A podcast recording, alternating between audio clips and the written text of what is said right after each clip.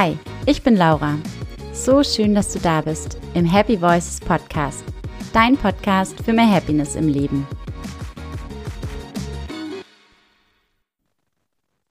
Mein heutiger Gast, Etta Dannemann. Sie ist Unternehmerin und hat die Firma Visit Dark Skies gegründet.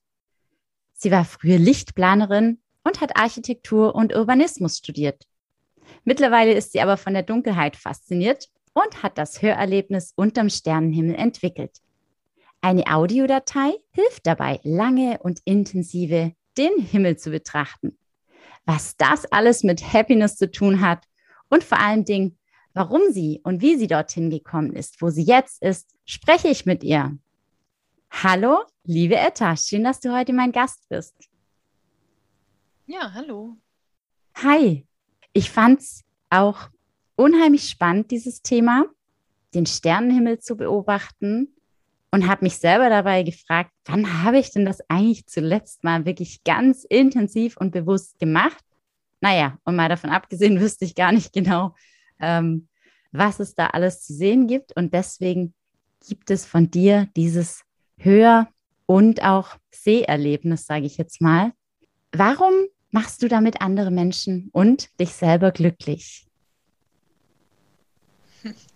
Ja, das geht ja direkt äh, in die Vollen. Das ist, ähm, ja, also warum macht mich das glücklich? Warum mache ich damit andere Menschen glücklich? Ähm, dieser Blick in die Sterne ähm, und das Erlebnis, auf dem Rücken zu liegen und ganz lange die Sterne anzuschauen,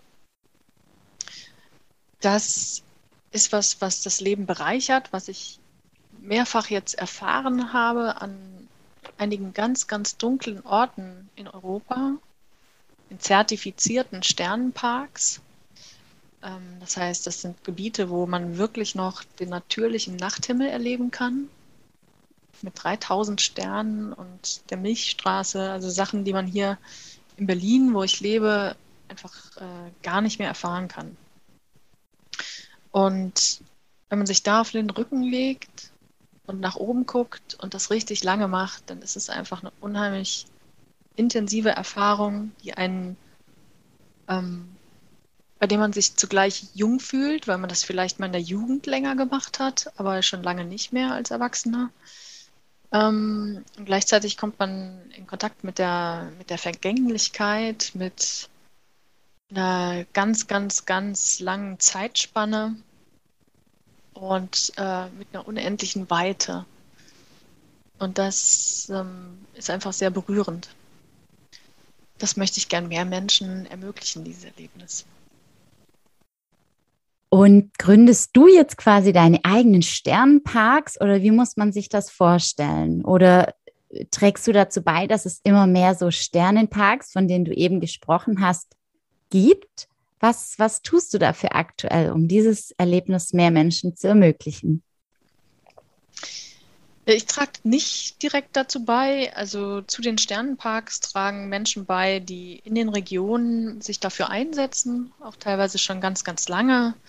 Es gibt sehr engagierte, ich sag mal, politische Aktivisten, die sind manchmal auch äh, Sternenführer in, äh, in Person und, und meinetwegen Vereinsvorsitzender vom Sternenverein oder wie auch immer. Da geht es aber gar nicht nur um Astronomie, sondern ähm, man hat in den letzten zehn Jahren festgestellt, dass es unheimlich viel Auswirkungen auf die Ökologie hat. Also Ökosysteme werden durch künstliches Licht gestört. Und deswegen ist es ein Anliegen von Naturparks, im Prinzip diese Nacht zu schützen. Zwei Drittel aller Säugetiere sind nachtaktiv. Ähm, Vögel und Insekten leiden auch unter künstlichem Licht. Und dieses Thema ist im Prinzip der, der Treiber und äh, die Leute in den Regionen, ähm, die diese Zertifizierung anstreben, die ja, machen ganz viel Arbeit mit den Kommunen und das dauert normalerweise so drei Jahre, bis so ein Sternenpark zertifiziert ist, ähm, bis man da Leuchten gegebenenfalls umgerüstet hat, ein Konzept geschrieben hat ähm, und so weiter. Und jetzt gerade ganz aktuell, gestern war die Pressemitteilung da, ähm, die Inseln Pellworm und Spiekeroog sind jetzt neue Sternenparks in Deutschland. Ansonsten gibt es dann noch die Eifel, die Rhön, das Westhavelland und die Winkelmoosalm als, als Parks. Genau, und ich, ähm, ich mache da nicht mit bei dieser Zertifizierung, aber wenn die zertifiziert sind, dann helfe ich den Destinationen dabei, sich touristisch zu entwickeln. Das heißt, ich helfe den Gastgebern und Gastgeberinnen dabei, sich äh, interessante Übernachtungsmöglichkeiten auszudenken, interessante Erlebnisse auszudenken. Und ich habe eben mit diesem Hör- und Seherlebnis, mit dem Audioerlebnis, ähm, mit dieser Audiodatei von einer halben Stunde ähm, eine Möglichkeit geschaffen, wie die eben ganz leicht so ein Erlebnis ähm, auch, auch ihren Gästen bieten können, ohne dass sie sich selber auskennen. Ja, das, äh, das ist das, was Visit Dark Skies äh, macht. Und ähm, mittlerweile habe ich schon einige Gruppenerlebnisse durchgeführt, also mit vielen Leuten zusammen Sterne geguckt. Und dabei ist uns aufgefallen, dass das einfach auch eine sehr verbindende Qualität hat. Also einfach ein schönes, wenn man so will, Teambuildings- oder Teamentwicklungsevent ist. Nach einem langen Workshop-Tag zusammen Sterne gucken.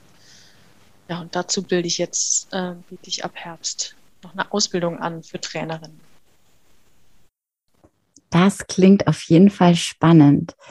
Wie bist jetzt du dazu gekommen, von der Architektin zur beziehungsweise du warst Lichtplanerin, eigentlich ganz äh, interessant, dass du, dass du von der Richtung, wo du Licht geplant hast, jetzt auf ähm, das, ja, das ist eigentlich immer noch Lichtplan, beziehungsweise eben kein Lichtplanen, äh, in die Richtung gegangen bist.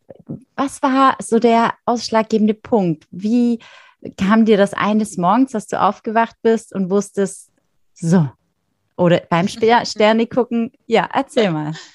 so was nicht. Ähm, ja, ich habe ähm, knapp fünf Jahre äh, großer Freude Lichtplanung gemacht, äh, also Fachplanung in der Architektur.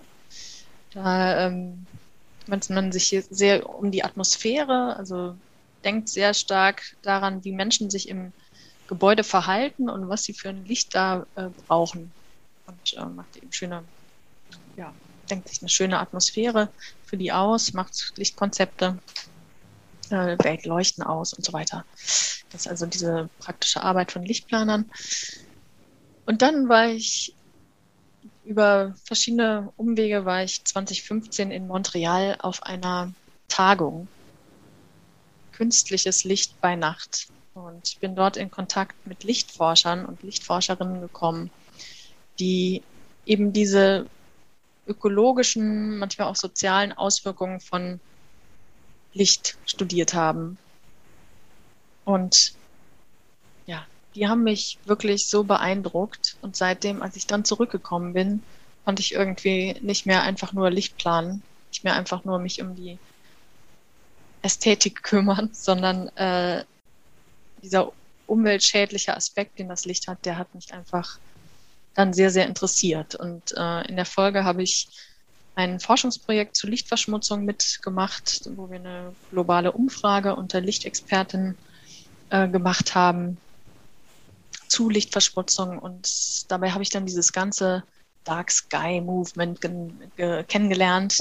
Dabei habe ich dann dieses ganze Dark Sky Movement kennengelernt, was, ähm, ja, so, so nennt man im Prinzip die Bewegung, die sich für den Schutz des natürlichen Nachthimmels einsetzt. Die haben mich einfach alle unheimlich beeindruckt. Und dann habe ich überlegt, was kann ich, äh, was kann ich dazu geben mit dem, was ich bisher gemacht habe. Und dabei ist jetzt diese Dark Skies bei rausgekommen.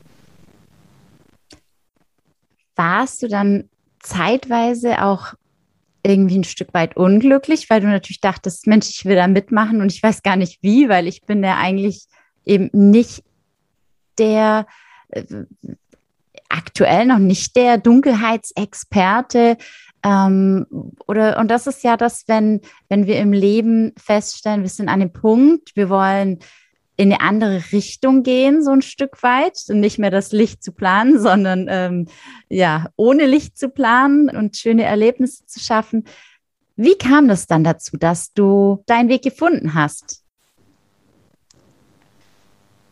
Ja, das sind, das ist jetzt ein längerer Prozess gewesen. Ähm, ich habe natürlich auch überlegt, hm, soll ich jetzt auch darüber vielleicht forschen? Soll ich in die Forschung gehen, das mehr akademisch noch behandeln? Hm. Ich habe dann da aber irgendwie nicht so viel Einflussmöglichkeit gesehen und war dann in Kontakt hier mit dem Entrepreneurship Summit von Gülter Faltin, bin in Kontakt gekommen mit der Solopreneur-Bewegung, äh, mit der No-Code-Bewegung, habe mich für Digitalisierung interessiert und ja, habe dann beschlossen, dieses Thema unternehmerisch anzugehen und vom Erlebnis her, nicht so sehr von der Vermittlung, ähm, sondern vom Erlebnis natürlich der Nachthimmel. Und ähm, was ich jetzt gebaut habe, ist im Prinzip eine ortsunabhängige digitale Firma, die mit allen Destinationen zusammenarbeiten möchte, äh, die solche dunklen Himmel oder Sternenhimmel eben aufweisen. Und jetzt, um auf deine Frage zu kommen, war ich da unglücklich? Natürlich war ich jetzt, also natürlich war ich jetzt in dieser Gründungsphase schon unglücklich. Ähm, das hat ja auf jeden Fall auch lange gedauert, bis ich ein Geschäftsmodell gefunden habe, was ähm, zum einen keine Konkurrenz ist zu dem, was es schon gibt, sondern eher aufbaut auf den Sachen, die es gibt und eine Lücke füllt und was gleichzeitig eben auch aus was Kostenlosen äh, im Prinzip äh, etwas, eine Wertschöpfung kreiert. Ja. Und äh, das war natürlich, sag ich mal, ja, ganz schön eine schwierige, es war eine, eine ganz schön schwieriger Prozess manchmal. Der natürlich auch mit sehr glücklichen, aber auch sehr unglücklichen Phasen äh, eingeht. Das Sternekucken macht dich glücklich. Wie oft gelingt es dir denn selbst, das Erlebnis für dich zu genießen und in deinen Alltag zu integrieren? Also jetzt letzten Jahr war ich, glaube ich, so vier, fünf Mal da draußen. Es gibt ja immer die Neumondnacht, die eignet sich natürlich äh, ganz besonders und äh, dann ist das gar nicht so oft, dass man das vielleicht machen kann. Ich war diese, dieses Jahr schon auf La Palma und habe dort auf dem Rock de la Cruz, also ganz oben auf dem Berg, in die Sterne geguckt. Und das war äh, ganz, ganz toll. Und ähm, ich war in, in Irland, in Mayo, ich war in, in Flaming jetzt vor kurzem, vor zwei Wochen. Und mittlerweile ist es eigentlich sogar so, wenn mir jemand anderes etwas erzählt, eine Sternenerfahrung erzählt, dann schwingt es schon sehr stark mit. Also dann, dann fühle ich da sehr stark mit, weil ich so intensive Erfahrungen gemacht habe. Und die machen, die machen mich glücklich auf eine Art, weil das einfach eine starke Erinnerung erzeugt, weil es eine starke Verbundenheit erzeugt, kann man sagen. Was macht dich denn am Ende eines Arbeitsfamilientages insgesamt glücklich, weil Sterne gucken, die Erlebnisse und die Erinnerung daran, ja. Und was macht für dich Glück aus? Ich glaube, Lachen finde ich, find ich sehr schön, wenn man viel lacht im Leben. Finde ich, find ich sehr gut. ähm, wenn man interessante räumliche Erfahrungen hat, also da durch diese Architekturprägung war ich schon an tollen Orten und finde ich einfach auch wichtig, dass man sehr abwechslungsreich, ähm, abwechslungsreiche Umgebungen kennenlernt. Und dann ähm, bin ich viel gereist schon ähm, und versuche eben auch so im Alltag meinetwegen in ein, ein schönes Café zu gehen und nicht in ein Café, was mir schlechte Laune macht, sozusagen. Also so sozusagen, wenn Menschen sich sich Mühe geben, eine, eine Kreativität entfalten, äh, was zu gestalten, da fühle ich mich sehr wohl und das macht mich auf eine Art dann auch, dann auch glücklich. Okay, jetzt hast du äh, perfekt übergeleitet auch zu meinen drei Schlussfragen. Wenn du dann in deinem Lieblingscafé, vielleicht in Berlin oder wo auch immer sitzt, ähm, Gibt es denn da ein Lebensmittel oder ein Gericht oder irgendetwas Bestimmtes, was du dir von der Karte immer gerne wieder bestellst, was dir gute Laune bereitet? Also wenn du mich so fragst, Tom mit Tomaten kann man mich immer kriegen in allen Variationen. mich auch. Gegrillt oder äh, irgendwie im Salat oder wie auch immer. Eigentlich gibt es kein Gericht mit Tomaten, was, was ich nicht gut finde. Sehr schön. Und jetzt darfst du dich noch in ein Tier denken. Als welches Tier wärst du denn glücklich?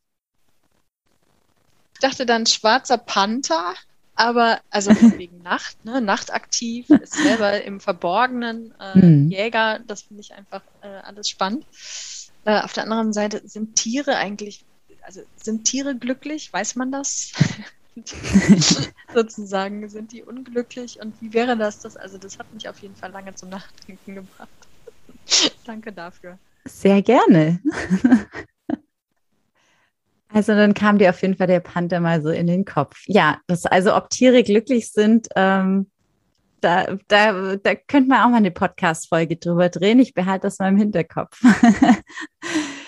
Und abschließend, was ist denn dein Happiness-Hack oder Tipp, den du gerne weitergibst an andere, damit sie vielleicht noch ein Stückchen glücklicher sind? Also ich finde Musik eigentlich immer ganz wichtig, sehr stimmungsprägend auch. Also wenn man intensive Phasen im Leben hat, hat man vielleicht die entsprechende Musik dazu und die ist entweder traurig oder glücklich und so kann man das dann vielleicht auch die eigene Stimmung noch ein bisschen steuern mit Musik. Also entweder wenn man das traurig, wenn man traurig sein will, dann traurige Musik zu hören, das kann ja auch, äh, finde ich auch wichtig, dass man traurige Phasen ähm, auch mitnimmt sozusagen.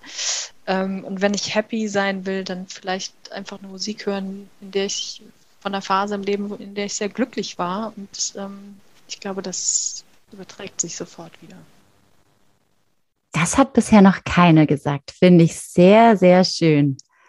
Und ja, wie du sagst, dann auch mal der Traurigkeit Raum geben und ähm, dann kann Musik vielleicht auch tröstend wirken. Und andererseits erinnere ich mich so, wenn man zu einem Bewerbungsgespräch gefahren oder dreht man doch manchmal auch die Musik nochmal so ein bisschen auf, um sich auch zu motivieren oder so ein bisschen die Laune zu heben. Und ja, also Musik beeinflusst unsere Emotionen auf jeden Fall. Liebe Etta, jetzt kann ich ja schon mal teasern, dass für alle, die jetzt Sternen interessiert sind, und zwar insbesondere Trainer, Coaches, ja, Menschen, die die anderen eine Sternenacht anbieten möchten und sagen, ich weiß aber gar nicht wie, da bietest du ja jetzt in Kürze eine Ausbildung zu an. Und am 15.09. gibt es dafür ein kleines Webinar, um mal ein bisschen mehr darüber zu erfahren. Das ist genau richtig, genau. Dankeschön äh, darüber. Dafür kann man sich anmelden auf meiner Webseite und dann schicke ich den Link zu und da stelle ich die Ausbildung vor. Es gibt im Prinzip zwei Teile.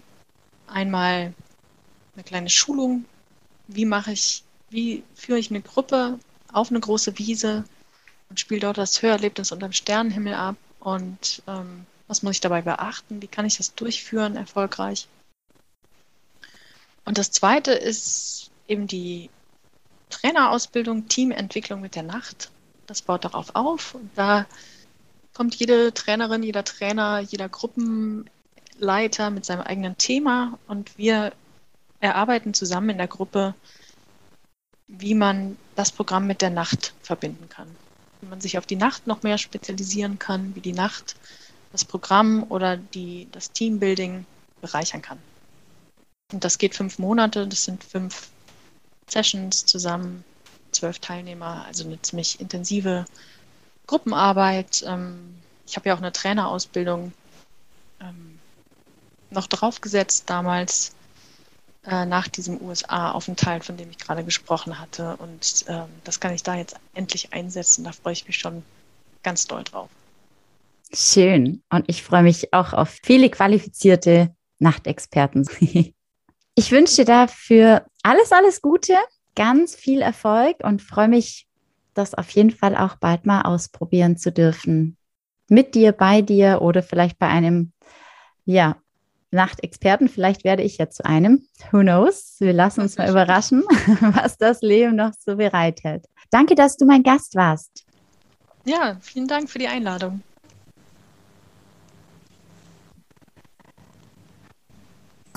Hast du jetzt auch Lust bekommen, Sterne zu gucken? Ich schon. Und mir kamen auch direkt ein paar Bilder in den Kopf.